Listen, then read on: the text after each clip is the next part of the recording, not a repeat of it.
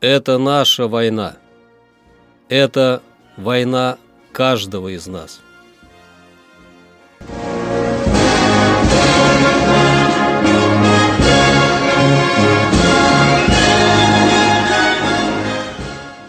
Проект информационного агентства «Регнум». Война. Хроника 1941-1945. 30 октября. 30 октября 1941 года закончилась Можайско-Малоярославецкая операция. Немецкие войска были остановлены на рубеже восточнее Волоколамска и по рекам Нара и Ака до Алексина. С боев на дальних подступах к городу началась оборона Севастополя, продлившаяся до 9 июля 1942 года. 30 октября начался первый штурм Севастополя.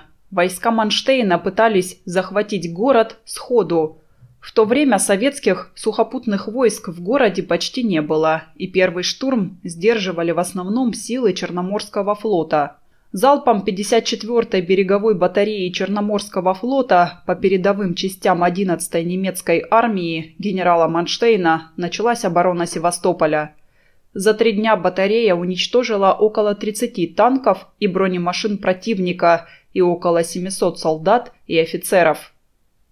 Командир батареи, старший лейтенант Иван Иванович Заика, оставшийся прикрывать отход своих бойцов к присланному катеру, долгое время считался погибшим, однако ему и нескольким его товарищам удалось прорваться из окружения и уйти в горы, где он возглавил второй отряд бригады Восточного соединения крымских партизан.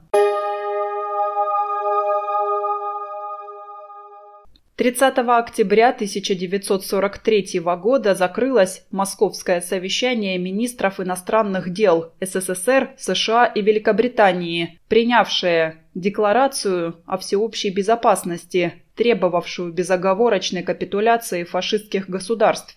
Было решено полностью ликвидировать фашизм в Италии и создать в ней демократическое государство – также принято решение о создании Европейской консультативной комиссии для решения вопросов о послевоенном устройстве Европы. Это наша война. Это война каждого из нас.